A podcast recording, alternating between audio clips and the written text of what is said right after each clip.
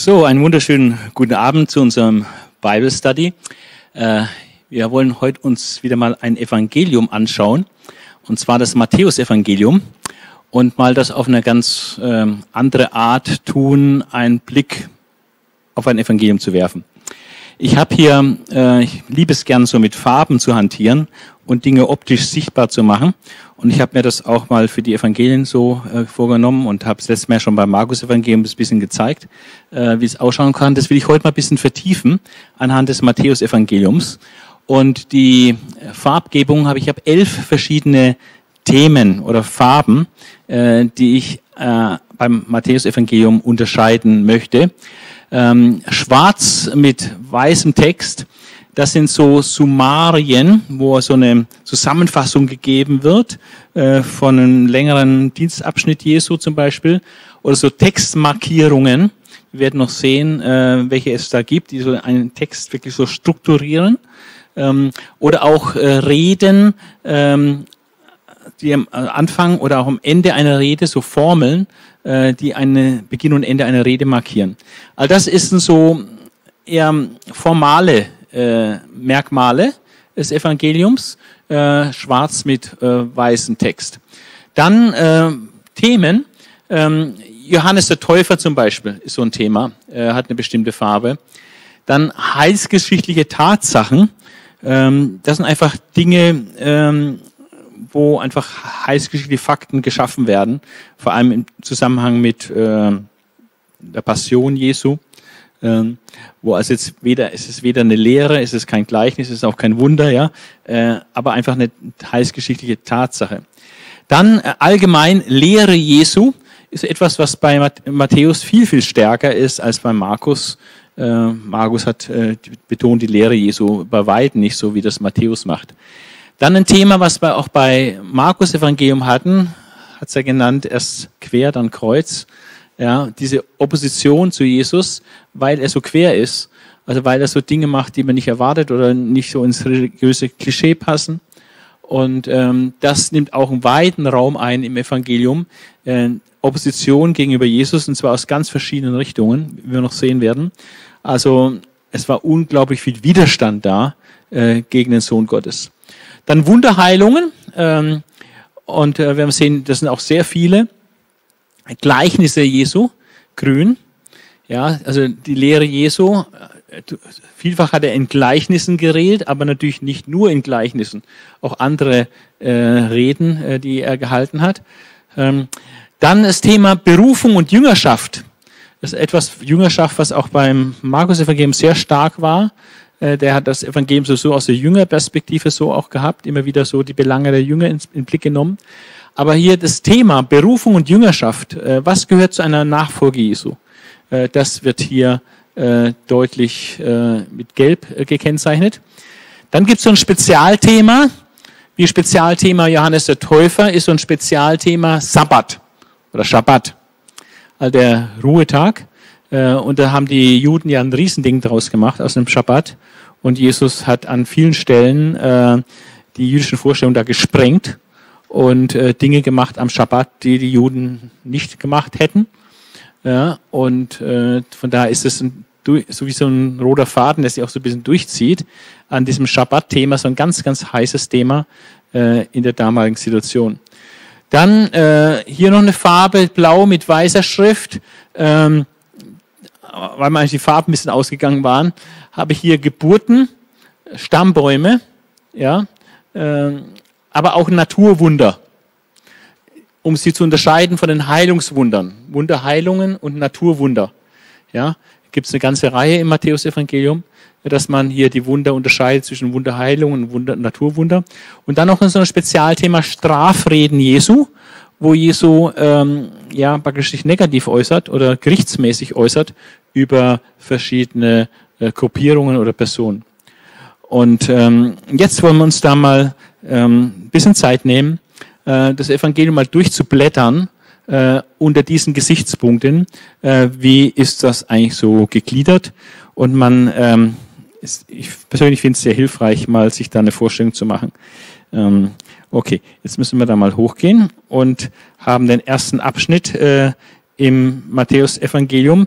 Die ersten Kapitel 1, Vers 1 bis Kapitel 4, Vers 11. Halt, muss ein bisschen rüber. Das haben wir hier. Ähm, das Kapitel 1 ist blau. Stammbaum Jesu. Der geht von Abraham über David zu Jesus.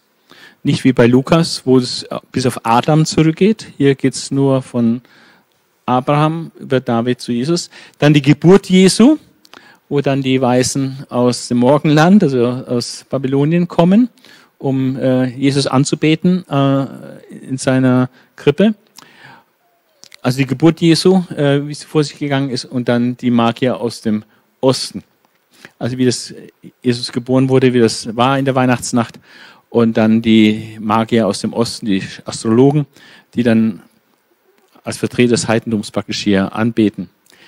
Äh, erstaunlicherweise beginnt die Opposition gegen Jesus, eben dieses, äh, ja, dieses, was ist das für eine Farbe, fast ein bisschen lila, ähm, schon sehr früh. Äh, deswegen muss Jesus nach Ägypten fliehen, weil der Herodes äh, ihn töten will. Ja, deswegen kommt es zur Flucht nach Ägypten. Der Kindermord in Bethlehem ist Ausdruck der Opposition gegen Jesus. Und dass Jesus dann zwar zurückkehrt aus Ägypten, aber dann auch eben nicht nach Judäa, sondern ausweicht äh, in das andere Gebiet nach Nazareth, äh, um unter die Herrschaft des, dass er nicht unter der Herrschaft des Sohnes von Herodes ist, ähm, ist auch ein, ein Ausdruck der Opposition, der Gefahr für Jesus. Und dann kommen einfach Heilstatsachen, einfach Dinge, die passiert sind, die zu Jesus Geschichte gehören. Ist jetzt keine Lehre Jesus, auch keine Wunder Jesu und sonst was, oder keine Jüngerunterweisung, sondern einfach Dinge, die einfach so abgelaufen sind, äh, Bestandteil seiner Biografie sind, äh, beziehungsweise äh, das auch vorbereiten. Der Dienst Johannes des Täufers aber ist natürlich auch Thema Johannes der Täufer. Aber dieser Dienst Johannes des Täufers bereitet den Dienst Jesu vor.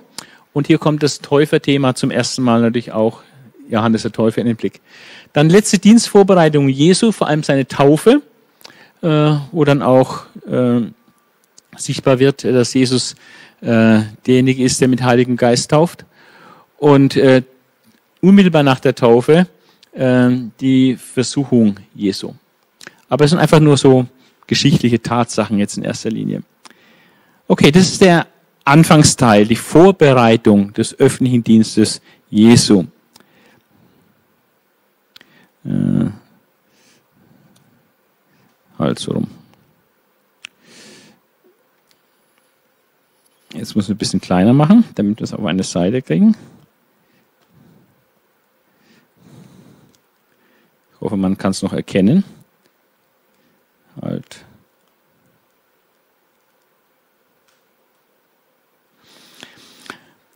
Und da haben wir jetzt hier einiges, dieses schwarz mit weißem Hintergrund. Summarischer Bericht Jesu Bußbericht in Galiläa. Äh, den lese ich jetzt mal vor, weil dieser summarische Bericht, diese Zusammenfassung, äh, tut einfach sehr gut ausdrücken, äh, was Jesus gemacht hat. Matthäus 14, 4, Vers 12 bis 17. Als Jesus hörte, dass man Johannes ins Gefängnis geworfen hatte, Stichwort Johannes, zog er sich nach Galiläa zurück. Also nicht Judäa, wo das religiöse Leben sich eigentlich abspielt, sondern nach Galiläa. Er blieb aber nicht in Nazareth, sondern verlegte seinen Wohnsitz nach Kafana um, am See, im Gebiet der Stämme Sebulon und Naphtali. Und so erfüllte sich, was durch den Propheten Jesaja vorausgesagt wurde. Das ist auch was Typisches für, für Matthäus, dass er immer wieder Rückbezug aufs Alte Testament nimmt und dass hier Prophetie sich erfüllt. Äh, wir werden darauf noch zu sprechen kommen. Die, er zitiert dann aus, äh, aus Jesaja äh, 8. Du Land Sebulon und Naphtali, am See gelegen und jenseits des Jordan, Galiläa der heidischen Völker. Das Volk, das im Finstern lebte, hat ein großes Licht gesehen. Über den, die im Lande der Todesschatten wohnten, ist Licht aufgegangen. All diese Finsternis äh, war damals hereingebrochen, als die assyrische Weltmacht äh, das Nordreich erobert hatte. Und da wurden diese ähm, Nordostprovinz, Nordostteile des Nordreiches als erstes abgetrennt und assyrische Provinz. Und von daher praktisch in die Finsternis verabschiedet. Und äh, Jesaja gibt damals schon die Verheißung, dass da, wo die Lichter zuerst ausgingen, dass da in der Zukunft Gott die Lichter wieder anmachen wird äh, durch den Messias, ähm, dass ein großes Licht scheint im Volk, das in der Finsternis lebt. Also dort eben in Galiläa, in diesem, in diesem Gebiet, in dem Jesus jetzt wirkte. Das ist dieser summarische äh, Bericht äh, von Jesu Bußbericht mit Verweis auf Erfüllung von Prophetie äh, durch, von Jesaja. Eines von vielen Beispielen, wo wir noch hinkommen werden. Dann Thema Jüngerschaft, Nachfolge Jesu. Jesu Beruf vier Fischer als erste Jünger. Äh, erstaunlich, weil es war jetzt nicht so der, der super äh, bedeutsame Beruf, der so jetzt riesig soziales Ansehen genießt. Es war ein eher einfacher handwerklicher Beruf, ähm, weil es nicht so angesehen in der damaligen Gesellschaft. Aber die waren äh, eben dort am See Genezareth und waren als Fischer unterwegs. Und dann kommt der summarische Reisebericht, Jesu erste Reise nach Galiläa. Und hier wird jetzt zusammengefasst, ähm, was er dort in Galiläa gemacht hat. Ähm, der summarische Bericht über Jesu Bußbericht in Galiläa hat er das schon mal gezeigt, dass er die Buße geprägt hat, dass er, dass er überhaupt in Galiläa war und warum es eben ausgerechnet Galiläa war, um die Prophetie zu erfüllen. Aber jetzt wird sein Dienst dort in Galiläa zusammengefasst in Versen 23 bis 25. Jesus zog in ganz Galiläa umher. Er lehrte in den Synagogen und verkündigte die gute Botschaft vom Reich Gottes und heilte alle Kranken und Leidenden im Volk. Also eine ganz klare Beschreibung seines Dienstes. Er war als Wanderprediger unterwegs, hat die Synagogen, also die Gotteshäuser der, der Juden als Stützpunkte benutzt, hat dort gepredigt, hat gelehrt in den Synagogen was hat er innerlich gelehrt? Nicht nur tut Buße, sondern hat die Botschaft vom Reich Gottes gelehrt. Deswegen soll man ja auch Buße tun, weil das Reich Gottes nahe gekommen ist. Das hat Johannes ja auch schon gepredigt. Das Reich Gottes nahe gekommen, deswegen soll man Buße tun. Hat er das Reich Gottes geprägt, die Herrschaft, die Königsherrschaft Gottes. Und er heilte alle Kranken und Leiden im Volk. Und hat praktisch seine Verkündigung unterstrichen, unterstützt durch diese Zeichen und Wunder in Form von Heilungen wo das Volk einfach die, die Gnaden Gottes erlebte. Und diese Heilungswunder, das muss man auch wissen, äh, waren nach Jesaja 35 äh, klare Kennzeichen des Messias. Also wenn der Messias kommt, dann geschehen diese Heilungen. Und Jesus hat geprägt und diese Heilungen, die vom Alten Testament her mit dem Messias in Verbindung gebracht wurden, genau diese Heilung hat er vollbracht.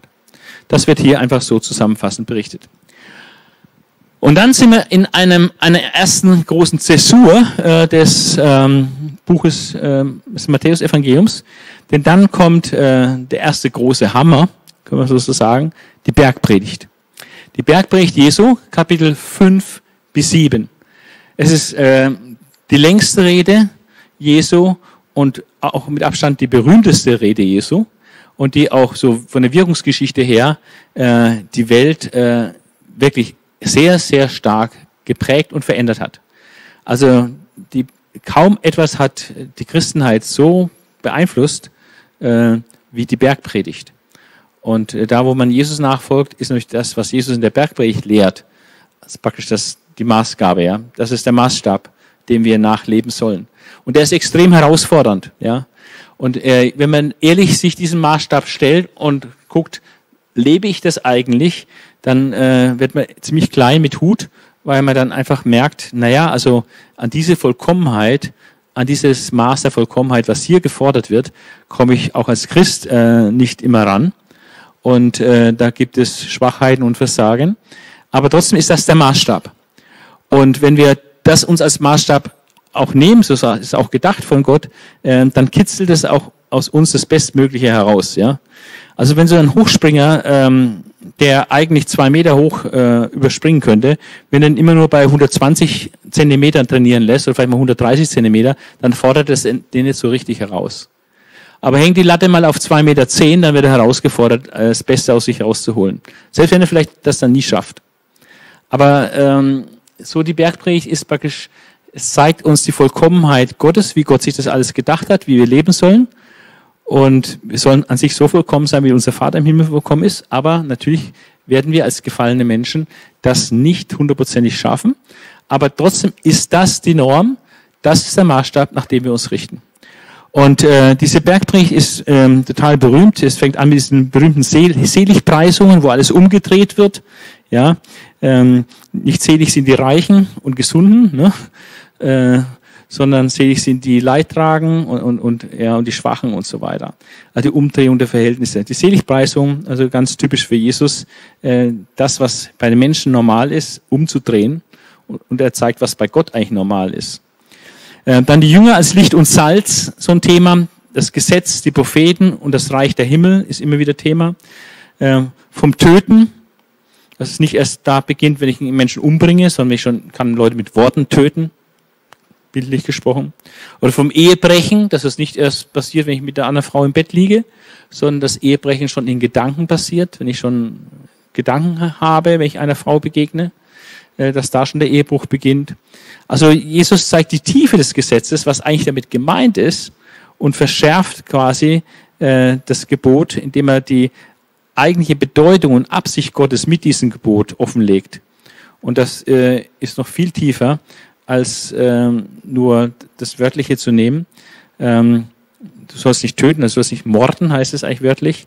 Ja, aber jetzt sagt Jesus, äh, wer zu seinem Bruder sagt, du Depp oder du Arsch oder sonst was, das ist schon wie Mord. Ja, und ähm, vom Schwören auch, man sollte sich da sehr zurückhalten beim Schwören, äh, von Vergeltung üben, auch das ist nicht unsere Sache, sondern es ist Gottes Sache, wir sollen es Gott anbefehlen. Rechtes Almosen geben, das soll die rechte Hand nicht wissen, was die linke gibt und man soll es nicht vor den Menschen geben, ja. Rechtes Beten, äh, Jesus lehrt uns das Vater unser, hat er wahrscheinlich nicht so gedacht, dass wir dann 2000 Jahre lang das Gebet einfach nachplappern, sondern er hat uns einfach da ein Modell gegeben, äh, wie echtes Beten geht. Äh, da geht es nicht darum, wer Gott ist und wer wir sind und wie wir bedürftig sind, angewiesen sind auf Gott und ähm, dass wir nach den göttlichen Dingen trachten. Dein Reich komme, dein Wille geschehe und so. Das so als Prinzipien. Äh, ich denke, dass es nicht so in erster Linie darum geht, das Gebet ständig zu wiederholen, sondern das, was durch das Gebet ausgesagt ist, was wir da über Gott lernen und über Prioritäten lernen, äh, dass wir das anwenden und äh, umsetzen. Ja, rechtes Fasten auch, dass das natürlich nicht vor den Menschen sichtbar sein soll, sondern wirklich im Verborgenen, damit Gott, der ins Verborgene sieht, ehrt. Warnung vor Habsucht, ist eines der Urübel der Menschheit äh, Habsucht, ja, Geldgier, materielles Streben, äh, Ursünde. Warnung vor irdischen Sorgen wird genauso verboten wie, wie, wie Töten und Ehebrechen. Ist also äh, auch falsch, sich Sorgen zu machen. Es gibt ja Christen, auch Christen, die richtige Sorgengeister sind.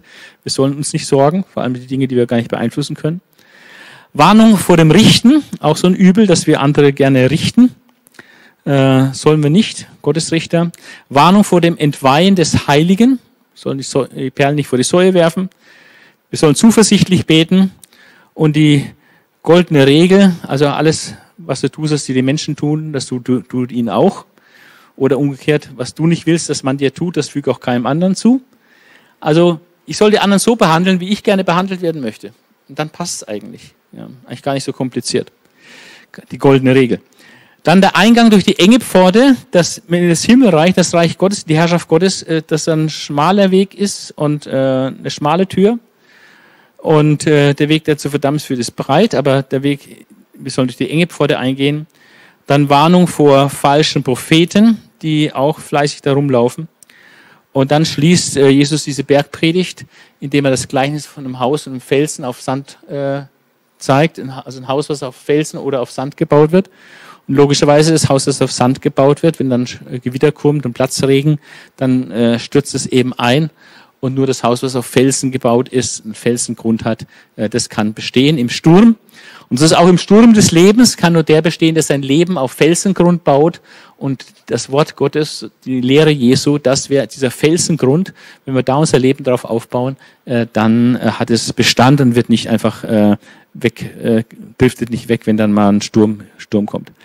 Wir haben hier ähm, die, bei der Bergpredigt eine klare Einleitung und dann auch eine Schlussformel.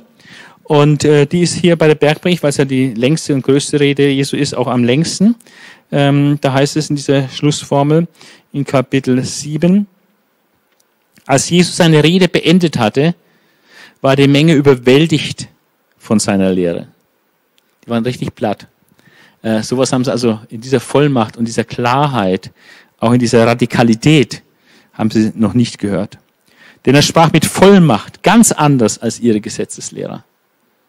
Da ging es nicht um Kasuistik und um, äh, um irgendwelche Kleinigkeiten, Bagatellen. Hier geht es ums große Ganze, um wesentliche Dinge, um geistliche Dinge. Und hat es in einer Klarheit, in einer Vollmacht gebracht, wie sie es noch nicht gehört haben. Also das ist so eine erste Orientierung im, im Matthäus-Evangelium, dass nach dieser Vorbereitung Jesu für seinen Dienst und dieser zusammenfassende Dienstbericht in Galiläa, dass dann als erste große äh, ja, Paukenschlag äh, diese äh, Bergpredigt äh, Jesu kommt. Und ähm, wir haben schon gehört, dass Lehren und Heilen so, dass äh, die zwei großen äh, Bereiche waren, in denen Jesus äh, agiert hat. Und so wundert es jetzt auch nicht, dass jetzt nach dieser Bergpredigt, dieser, ja, diesem Mount Everest der, der Predigten, äh, dass jetzt äh, ganz viele Beispiele von Heilungen kommen. Und genau das ist hier der Fall im Matthäus-Evangelium, ist die Heilung eines Aussätzigen. Dann heilt Jesus den Knecht eines Hauptmanns. Dann kommt die Heilung der Schwiegermutter des Petrus. Das läuft nicht noch an einem Schabbat. Deswegen warten die Nachbarn auch, bis die Sonne untergegangen ist, der Schabbat zu Ende ist. Und dann bringen sie erst ihre Kranken. Weil die trauen sich nämlich nicht, dass Jesus am Schabbat ihre Kranken heilt. Äh, die Jünger äh, kommen am Schabbat zu Jesus, sagen, äh, Schwiegermutter ist krank, kannst du was machen. Aber ähm, die anderen, die haben noch nicht dieses Vertrauen zu Jesus und die kommen, nachdem der Schabbat zu Ende ist, die Sonne untergegangen ist, dann kommen sie und bringen sie ihre Kranken. Jesus heilt dann die auch. Dann redet Jesus von der Bedingung der Nachfolge. Äh, das erste Mal, dass er, wir haben schon gelb hier gehabt, wo er vier Jünger beruft. Jetzt spricht er von den Bedingungen der Nachfolge. Einfach die Regeln. Was muss man machen, wenn man Jesus nachfolgt? Sehr, sehr wichtig. Äh, sein Kreuz auf sich nehmen und ihm, ihm nachfolgen. Und dann ein erstes Naturwunder.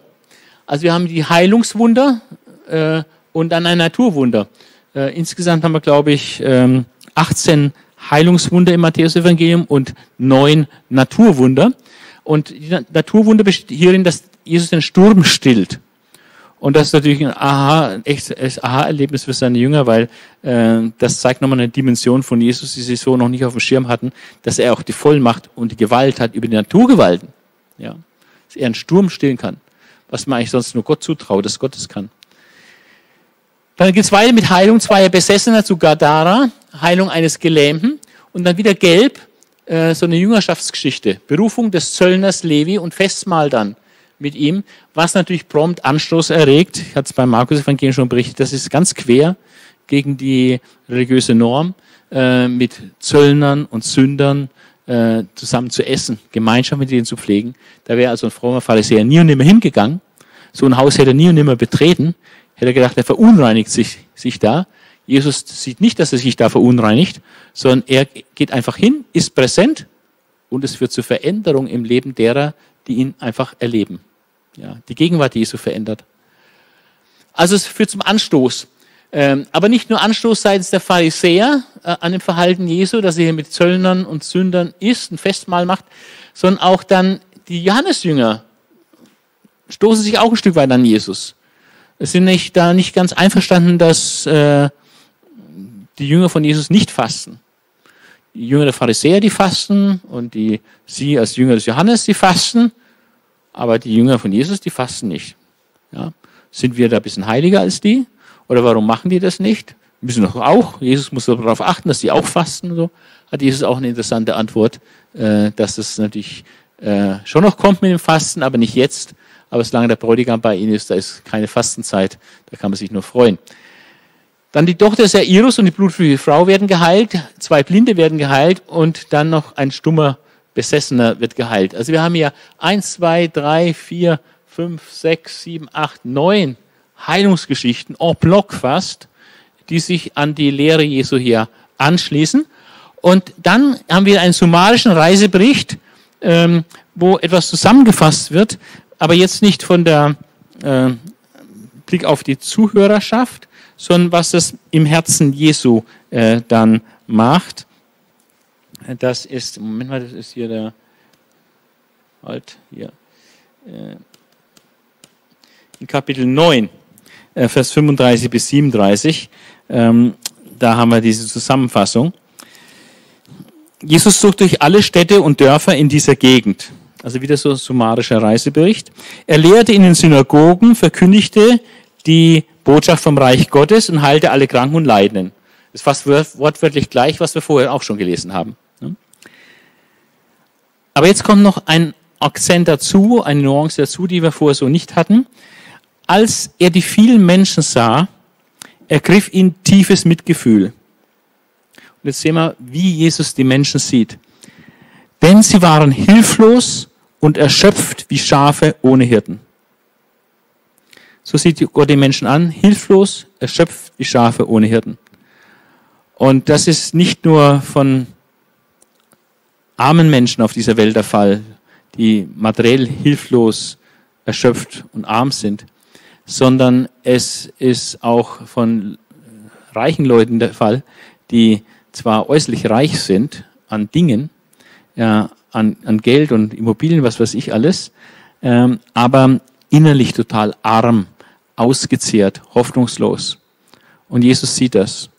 Und Jesus sagt hier, ähm, ergriff ihn tiefes Mitgefühl, denn sie waren hilflos und erschöpft wie Schafe ohne Hirten.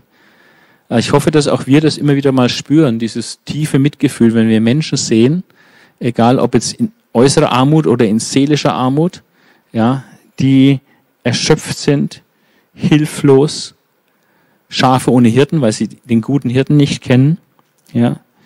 Und dann sagte Jesus zu seinen Jüngern, die Ernte ist groß, aber es gibt nur wenig Arbeiter.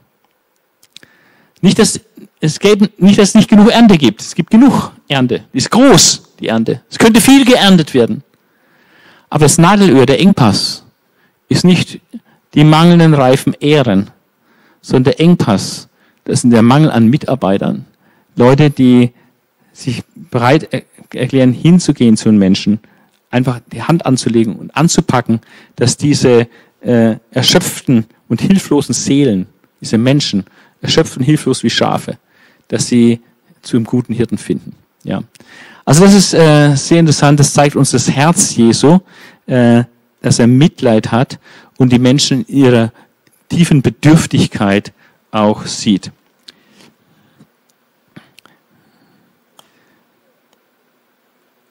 Wir sind immer noch im öffentlichen Dienst Jesu. Das geht sich äh, den meisten Teil des Evangeliums, äh, Kapitel 4, Vers 12 bis Kapitel Vers 20, Kapitel 20, Vers 34. Es geht es dann noch zwei weitere Seiten. Aber wir kommen jetzt zur nächsten Rede. Wir haben die Bergpredigt schon gesehen, Kapitel 5 bis 7. Und jetzt Kapitel 10 haben wir die nächste Rede. Und das ist bekannt als die Aussendungsrede. Ähm, es geht zunächst um die zwölf Jünger, die zwölf Apostel, die von Jesus bevollmächtigt werden. Und wir haben auch genau die Namen der zwölf Apostel in den Versen zwei bis vier. Und dann sendet Jesus diese zwölf Apostel aus, äh, praktisch mit minimaler Ausstattung, was so die materielle Ausstattung als Missionare jetzt betrifft, ist minimalistisch. Aber ihre Ausstattung im Blick auf die Vollmacht, die ist maximal. Vollmacht über Dämonen, äh, Vollmacht äh, auch äh, zu sagen, hier schütteln wir den Staub von den Füßen, weil ihr die Botschaft nicht haben wollt dann gehen wir weiter und damit auch praktisch das Gericht über die Leute äh, aussprechen. Also es ist eine enorme Vollmacht, äh, die sie da haben und das Ziel ist, das Reich Gottes zu verkündigen. Also tut Buße, ist Himmelreichs nahe herbeigekommen. Das war die Botschaft. Und dann äh, ermutigt Jesus äh, in dieser Rede, in dieser Auslegungsrede auch, ähm, dass man ihn bekennt, auch unter Verfolgung. Also Jesus schenkt da rein Wein ein. Es wird kein Zuckerschlecken, äh, nicht einfach nur schweben auf Folge 7 oder alles, alles gut, wenn wir Jesus nachfolgen, sondern es kann richtig massiver Widerstand erfolgen, bis hin zur Verfolgung, ja vielleicht sogar Tod. Und äh, er ermutigt aber selbst in Verfolgungen, dass er als etwas eigentlich Normales anschaut, weil er erlebt ja auch als Sohn Gottes Verfolgung. Äh, so werden auch seine Jünger verfolgt werden. Und äh, er ermutigt zum Bekenntnis auch unter Verfolgungssituationen und äh, verspricht dann Belohnung für jeden Dienst um Jesu Willen. Also alles, was wir um Jesu Willen hier tun an Dienst, es wird im Himmel registriert und wird vermerkt und wird auch dann ausbezahlt äh, in Form von Lohn. Äh, es geht nicht nur um das ewige Leben, äh, was jeder bekommt, der an Jesus glaubt, dem seine Sünden vergeben sind dadurch, äh, sondern es geht auch um Lohn zu haben äh, für das, was wir dann als Christen Gutes getan haben. Wir sollen reich sein an guten Werken auch. Nicht um errettet zu werden, sondern als Errettete sollen wir dann auch wirklich den Rest unseres Lebens dann eben gute Werke produzieren, im Gegensatz zu schlechten Werken, sondern gute Werke produzieren. Und die haben ihren Lohn bei Gott. Ja? Und da sollen wir, äh, wie Paulus mal sagt, laufen wie einer, der den Wettkampf wirklich gewinnen will. Dass wir vorne, vorne dabei sind. Und nicht einfach so als Letzter an die Ziellinie kommen, gerade so errettet sind, aber dann gar keinen Lohn mehr bekommen, weil wir da so äh, lässig waren. Also äh, das ist die Aussendungsrede und die hat dann wieder eine Schlussformel. Ähm, und daran erkennt man das. Und die Schlussformel steht aber jetzt hier in Kapitel 11. Als Jesus den zwölf Jüngern seine Anweisung gegeben hatte, zog er weiter, um in den Städten des Landes zu lehren und zu predigen. Also als Jesus den zwölf Jüngern seine Anweisung gegeben hatte. Damit ist praktisch die, die Aussendungsrede zum Abschluss gekommen. Äh, in Kapitel 11 geht es um die Frage des Täufers Johannes, ob Jesus jetzt wirklich der Messias ist. Äh, Jesus beantwortet das, indem er auf die Wunder und Zeichen verheißt, die durch seinen Dienst geschehen. Die beantworten praktisch die Frage, ob er der Messias ist. Ja, natürlich ist er der Messias. Schaut euch die Wunder an, die geschehen. Ist genau das, was verheißen ist im Blick auf den Messias. Braucht nur Isaiah 35 nachschauen. Und er preist dann Johannes den Täufer äh, selig als einen der ja, herausragenden Figuren äh, der alten Ordnung. Also äh, Johannes ist ja noch, gehört ja noch zum alten Bund. Jesus lebt ja auch noch unter dem alten Bund. Erst mit Pfingsten, also Tod, Auferstehung, Pfingsten, kommt dann der neue Bund. Ja. Und Jesus ist der, der Größte im alten Bund, weil er das Vorrecht hat, Jesus, dem Messias, den Weg zu bahnen. Danach hat äh, Jesus einen Wehruf über drei Städte Galiläas. Und da wird deutlich, dass ähm, eine erhöhte Erkenntnis, äh, eine erhöhte Verantwortung mit sich bringt. Wem viel gegeben ist, von dem wird auch viel gefordert werden. Und wenn in bestimmten Städten Galiläas äh, Jesus sehr viel unterwegs war und da viel gemacht hat und viel geprägt hat, dann haben diese Städte eine umso größere Verantwortung, äh, Jesus zu folgen und Buße zu tun.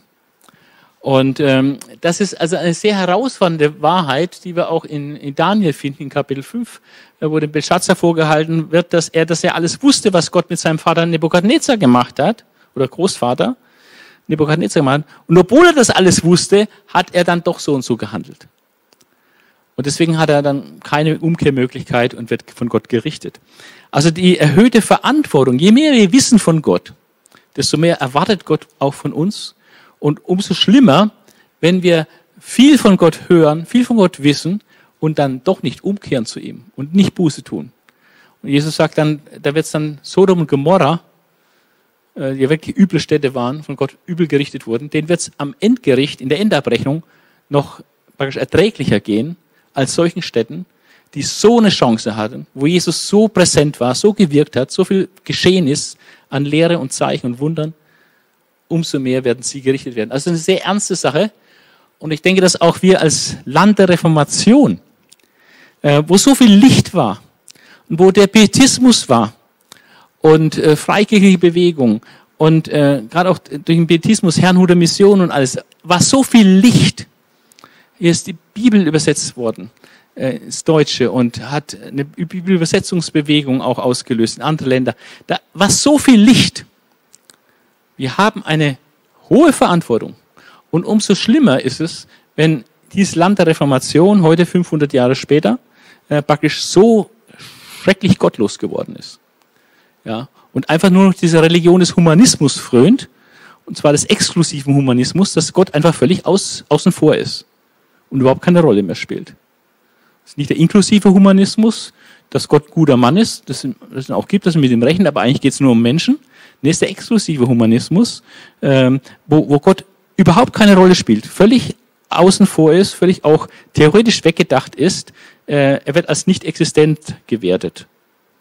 Auf jeden Fall in der Praxis, aber weithin auch theoretisch. Und ähm, da sind wir hingekommen. Und äh, ich denke, dass Jesus über Deutschland äh, wohl auch eher einen sehr harten Weheruf aussprechen würde, wenn er heute äh, hier unterwegs wäre. So. Jesu Lobpreis des Vaters lehrt dann natürlich auch, wie Gott gepriesen werden kann. Und dann der Heilandsruf, kommt her zu mir alle, ist einfach auch eine Grundlehre, kommt zu mir und so weiter. Dann haben wir wieder das Sabbatthema. Ehrenraufen am Sabbat. Die Jünger haben Hunger, laufen am Sabbat durch die Felder und zupfen sich bei Ehren und die Körner, essen ein bisschen Körner. Das wird schon in der Kasuistik der Pharisäer als Arbeit angesehen. Darf man nicht am Sabbat, obwohl es so gar nicht in der Bibel steht. Und Jesus äh, kontert dann auch diese, diese Sache und sagt, David hat damals auch von den Schaubroten gegessen, als er hungerte. Äh, und jetzt ist der Sohn Gottes hier unterwegs und seine Leute haben Hunger. David hat für seine Leute die Schaubrote besorgt, dass die was zu futtern hatten. Jetzt sind die mit, mit, mit Messias unterwegs. Äh, ist völlig legitim, dass sie sich da auch bedienen, wenn sie Hunger haben. Der Sabbat ist nicht für den Menschen gemacht, sondern nicht der Mensch für den Sabbat, sondern der Sabbat ist für den Menschen gemacht. Dann heilt Jesus noch einen, einen Sabbat, damit treibt er praktisch die, den Anstoß auf die Spitze. Äh, und das führt dann auch dazu, dass die schriftlichen Pharisäer äh, in ihrer Opposition gegen Jesus ähm, sich beraten und hier schon, wir sind hier in Kapitel 10, nee, Kapitel 12 von Matthäus Evangelium, also noch nicht mal die Hälfte, hier schon eigentlich den Entschluss fassen, Jesus äh, zu töten. Heilung und Erfüllung von Jesaja 42. Ähm, also Jesus heilt auch und er wird, äh, wird dann dieses Gottesknechtslied, dass er da nicht ruft und schreit und so als äh, Public Relations Superman da umhergeht, sondern eher im Verborgenen wirkt und so im Hintergrund äh, ist, sich nicht so aufdrängt. Dadurch erfüllt sich die Verheißung von Jesaja 42. Vor allem wird hiermit gesagt, dass Jesus der Knecht Gottes ist, den Jesaja an mehreren Stellen in seinem Buch äh, vorher gesagt hat. Dann Heilung eines Besessenen, also wieder eine Heilung. Und dann wieder Anstoß. Auch das äh, bringt Anstoß. Ähm, und einige unterstellen dann sogar, dass Jesus diesen Besessenen nur heilen konnte, weil er mit Satan im Bunde steht. Äh, eine unglaubliche äh, freche Behauptung. Und äh, Jesus widerlegt das natürlich, weil es völlig unsinnig ist, sowas zu sagen. Wer Satan selber, wenn er nicht mal einig ist mit seinen Leuten und gegen sich selbst arbeiten würde, dann hätte er gar keinen Bestand. Also das kann gar nicht sein. Das ist einfach nur vorgeschobenes Argument. Ähm, natürlich ist er nicht mit Satan im Bund, aber es zeigt einfach, was sie ihm dazu trauen, dass Jesus mit Satan im Bunde steht. Die wollen einfach nicht anerkennen, wer er wirklich ist. Und ähm, in dem Zusammenhang ähm, kommen dann auch Fragen nach den Zeichen wieder auf. Ähm, die Juden waren ja ganz scharf auf Zeichen, die Griechen waren immer scharf auf Weisheit, auf irgendwelche Logik und die Juden waren immer ganz scharf auf Zeichen. Und äh, Jesus hält eine Strafrede gegen diese Zeichenforderer und sagt, euch wird kein Zeichen gegeben, nur das Zeichen von Jona. Ähm, jetzt hat Jona aber gar kein Zeichen gegeben. Was meint Jesus dann mit das Zeichen des Jona? Äh, er meint nicht ein Zeichen, was Jona gegeben hätte, denn er hat nie ein Zeichen vollbracht, sondern das Zeichen des Jona ist, dass der Jona eben drei Tage äh, im Bauch des, dieses Fisches war und dann wieder lebend ausgespuckt wurde. Und das ist ein Zeichen auf den Messias hin, dass auch der Messias äh, drei Tage inmitten der Erde sein wird so wie der äh, Jona praktisch von der Bildfläche verschwunden war, drei Tage, und dann wieder aufgetaucht ist, weil er wieder an Land gespuckt wurde. Und so wird der Messias drei Tage in der Erde sein und dann wieder auferstehen. Und das ist das einzige Zeichen, was ihm gegeben wird. Ja. Dann noch ein Beispiel vom unsauberen Geist, ähm, dass wenn da nichts Gutes reinkommt, dann, äh, wenn der, der Leerraum nicht gefüllt wird nach einer Dämonenaustreibung, dann wird es nur hinterher schlimmer wie vorher weil dann der Dämon wiederkehrt und das alles schön gekehrt und gesäubert wird, dann holt er noch andere hinzu und dann wird es noch schlimmer als vorher. Und dann sagt Jesus nochmal Jüngerlehre, da werden seine Jünger belehrt, wer ist wirklich seine Mutter, seine Brüder und so. Die wahre Verwandtschaft Jesus sind nicht die, die leiblich mit ihm verwandt sind, sondern die wahre Verwandtschaft Jesus sind die, die ihm geistlich folgen und die ihm nachfolgen und äh, ihm vertrauen. Ähm, ja. Dann haben wir eine nächste Rede, dritte Rede. Also fünf bis sieben die Bergpredigt, Kapitel 10 die Aussendungsrede und jetzt Kapitel 13 die dritte Rede, die Gleichnisrede. Und hier haben eine Sammlung von Gleichnissen. Das Gleichnis vom Sämann, das Gleichnis vom Unkraut des Ackers, das Gleichnis vom Senfkorn und Sauerteig.